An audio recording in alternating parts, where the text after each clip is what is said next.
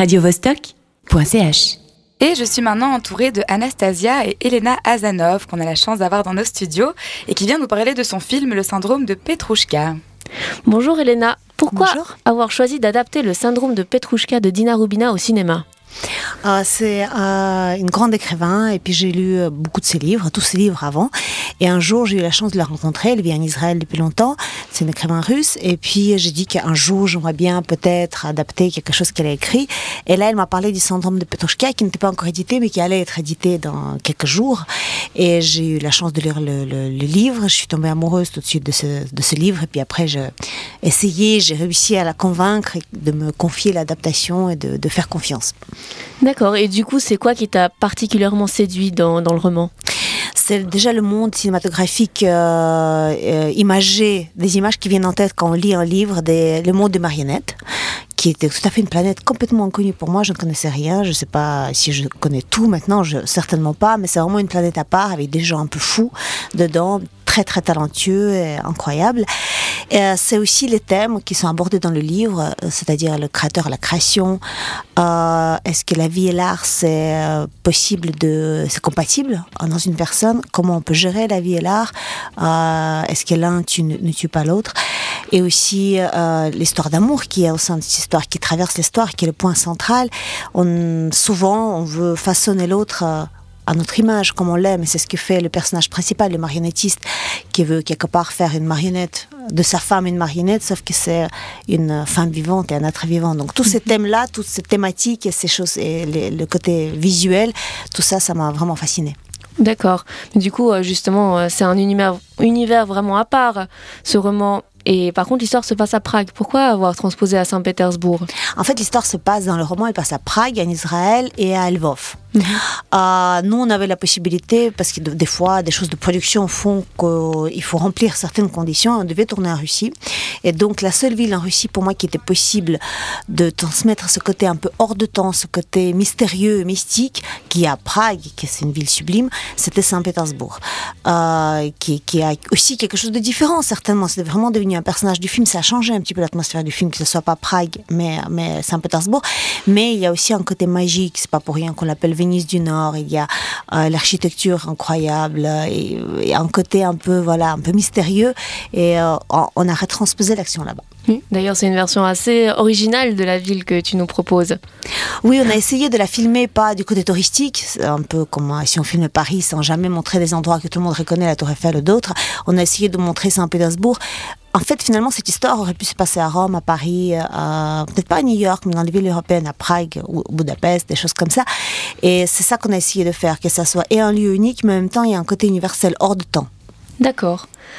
Euh, maintenant, j'aimerais bien un peu retourner en arrière et te parler de Sam, qui a été euh, tourné de manière bénévole. Euh, c'est un projet très personnel, familial, et c'est vraiment l'opposé du syndrome de Petrouchka, qui était une grosse production, une adaptation de best-seller.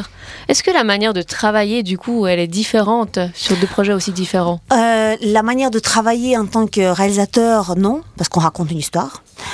c'est quand on fait une série, par exemple pour la télévision, on fait un film de cinéma, on raconte toujours une histoire. Simplement, il y a des choses d'organisation, des choses d'ordre pratique, le nombre de jours de tournage, les conditions pratiques, le matériel qu'on a, le, nombre de projecteurs, les caméras, etc.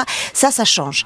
Et on adapte. Et on s'adapte. Comment, quand on roule dans une Fiat, on roule dans une Mercedes, et eh ben voilà, c'est aussi une voiture et ça roule aussi. On peut faire des, des magnifiques voyages dedans, mais on va rouler différemment. D'accord. Et du coup, lequel des deux projets tu, tu nous présentes avec le plus de pression Bon, déjà, je le présente sans pression. Il euh, n'y a pas de pression, il y a un plaisir. Et les deux, il y a un plaisir immense. Et les deux, comme tu as dit, justement, sont très, très différents. Euh, mais euh, je suis fière de deux. Et même quand on adapte un livre, ça, une histoire beaucoup plus personnelle, même quand on adapte un livre, on doit le passer à travers soi et le faire devenir sien. Et c'est ce que j'ai essayé de faire avec les, ce que j'ai fait avec le syndrome de Petrushka. Donc les deux, et ça, mais syndrome de Petrushka, sont devenus personnels du coup. Et du coup, les acteurs du film, Chulpan Hamatava et Evgeny Mironov, ils sont pas vraiment connus dans nos régions, mais en Russie, euh, c'est les meilleurs quasiment. Oh, comment est-ce que tu as fait pour les avoir dans ton projet?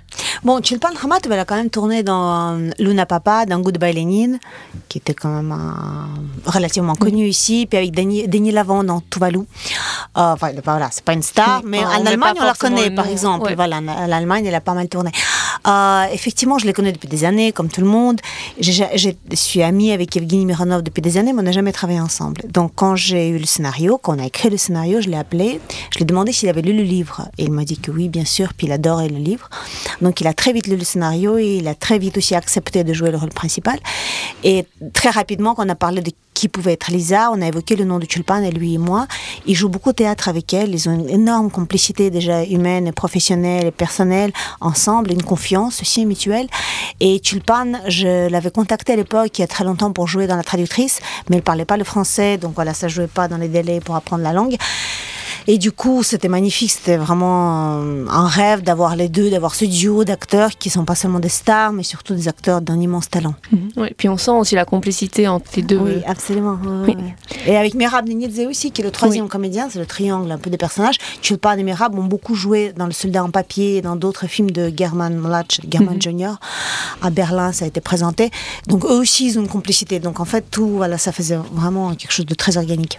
D'accord. Et du coup, euh, eux, qu'est-ce qui les a séduits dans ta vision du roman Oh, bon, c'est mieux, ce serait mieux de leur demander, visiblement, parce que je leur ai raconté comment je voyais les personnages, leur relation, leur euh, corrélation, leur euh, le thématique de. Pour Evgeny, c'était la thématique de création, de la création du créateur vraiment qu'est-ce que ça veut dire créer, quels sont les dangers, quand est-ce qu'on passe la limite, on se prend pour Dieu, tout ça, c'est des choses qui, qui, le passionnent dans sa vie, dans, le, dans son rôle d'acteur de théâtre et aussi dans ce roman.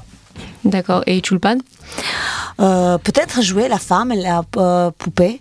Parce que quand je l'ai appelée la première fois, elle m'a dit Tu sais, quand j'avais lu le livre, je me suis dit Mais si un jour il y a un film, quelle chance aura la comédienne de pouvoir jouer et la, la poupée et la, la, femme. Et voilà, peut-être c'est ça, peut-être qu'il y a d'autres choses en plus. D'ailleurs, son personnage, il ressemble vraiment à une poupée, autant euh, dans sa forme humaine que dans la marionnette qui est aussi jouée par elle. Oui, absolument. C'était ça l'idée dès le début. Mais comment est-ce qu'elle s'est imprégnée comme ça de, ce rôle pour donner l'illusion Une comédienne incroyable. je, sais pas, des fois, euh, ça me faisait même un peu flipper. Bon, après, bien sûr qu'on a un petit peu retouché, par exemple, l'artère qui, tremble chez tout le monde sur la gorge pour respirer, même si elle est une comédienne incroyable, elle est, vivante. Donc forcément, il y avait des petites choses qu'il fallait gommer, mais il y a eu des minutes et des minutes, elle devait rester immobile et juste avoir la main qu'on touchait, qui, se laissait toucher, etc. C'était fou. On, était impressionnés. Une fois, on tournait à la gare à Saint-Pétersbourg, je me rappelle, et euh, avec la poupée, justement, elle faisait la poupée. Il y a des gens qui passaient à côté qui disaient oh, Mais c'est fou comme elle ressemble à Tulpan, mais c'est une maquette? Et il voyait pas que c'était elle, tellement elle jouait bien. Donc même là, se trouvant en 2 cm. Quoi. C'est même peut-être euh, presque effrayant, quoi. Comme ça, être entouré des marionnettes, le travail. effrayant de toute façon dans cette histoire, euh, c'est vrai. D'accord, qui se sentait aussi un peu sur le tournage. un petit peu, mon oreiller pendant dans le film, c'est plus, plus présent.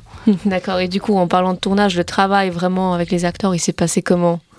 Bah, c'était vraiment un, et un bonheur de travailler avec deux comédiens, ou euh, trois comédiens, et même le comédien qui joue le père, qui est un grand comédien géorgien que j'adore aussi, d'avoir une telle, euh, une telle écoute et aussi une telle exigence, parce que quand Evgeny ou Chulpan ne comprenaient pas pourquoi telle ou telle chose se passait avec leur personnage dans une scène, c'est, c'est pas le côté chiant du tout, mais c'est le côté de questionnement, comprendre pourquoi on fait quelque chose, et du coup on cherchait ensemble, et on allait plus loin que peut-être ce qui était écrit ou ce, qui était sous-entendu.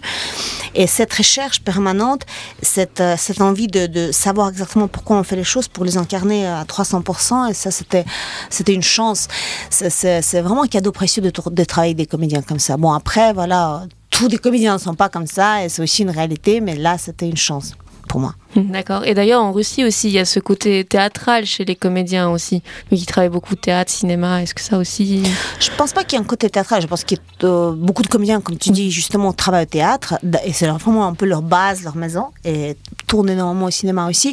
Mais euh, dans le jeu des acteurs, bah, ça dépend lesquels évidemment, mais ni Eugénie, ni Tulpan, ni plein d'autres acteurs que j'aime n'ont pas le côté théâtral dans le jeu. Ils arrivent très bien à adapter parce qu'ils ont beaucoup d'expérience dans les deux, quand ils passent du plateau sur un plateau de tournage, sur la scène et vice-versa. D'accord. Et maintenant, j'aimerais un peu passer euh, sur tes projets, par exemple aussi sur le fait que tu aimes beaucoup combiner la Russie, la Suisse dans tes projets, présenter la Russie en Suisse, la Suisse en Russie. Qu'est-ce qui t'attire justement dans le mélange de ces deux cultures? Bah, Déjà, euh, même si je voulais être... Euh, italo-japonaise, je pourrais pas parce que j'ai la Russie et la Suisse en moi. Euh, enfin, la Suisse, c'est pas seulement la Suisse, c'est plutôt le côté européen. Euh, parce que je me sens chez moi à Genève, mais c'est pas une question du, pays.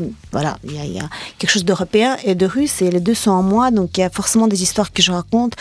Euh, ils touchent souvent à ça, mais pas, uniquement. Là, je, suis en train de travailler sur une comédie, puis sur un thriller qui n'ont pas à voir avec spécifiquement la Suisse ou la Russie, mais peut-être c'est la manière de, la vision, la manière de raconter une histoire où il y aura un petit peu, peut-être un côté slave, je sais pas, ou un côté euh, justement plus européen pour les Russes.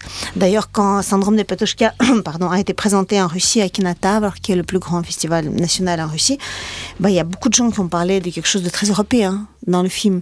Tandis qu'ici, on souligne au contraire le côté slave. Donc ça dépend aussi les gens où ils voient et comment ils voient et qu'est-ce mhm. qu'ils perçoivent de ça. D'accord. Et d'ailleurs, euh, ici, il sera présenté en russe. Hein. Il sera présenté en version originale, sous-titré en français, bien sûr. D'accord. Et puis aussi, euh, il n'y a pas que dans le cinéma que tu combines, il y a aussi euh, le Kino Festival. Justement, tu fais aussi venir les cultures d'un pays à l'autre. Oui, absolument, parce qu'on a envie, c'est comme quand on lit un bon livre, on a envie de faire découvrir aux autres, aux gens qu'on aime autour, aux amis, etc., quelque chose qu'on a aimé. Et c'est pareil, je vois pas mal de films qui ne sortent pas ici.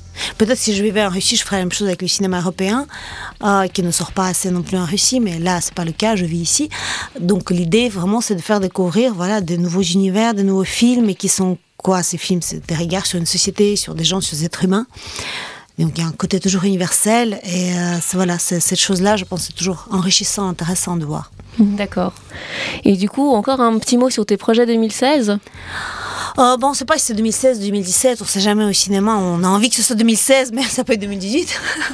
mais euh, voilà, je travaille sur un film qui est une coproduction entre la Suisse et la Russie, euh, un thriller qui va se tourner ici, dans la montagne, avec quelques personnages russes, mais surtout de, voilà, ça ici quelque chose de beaucoup de sang, de violence, de sexe, de une histoire que j'adore sur le syndrome de Stockholm qui aborde en tout cas. C'est la spécialisation syndrome. Voilà, moi, il n'y a pas ça dans le titre. ça, s'appelle Théorie du choix.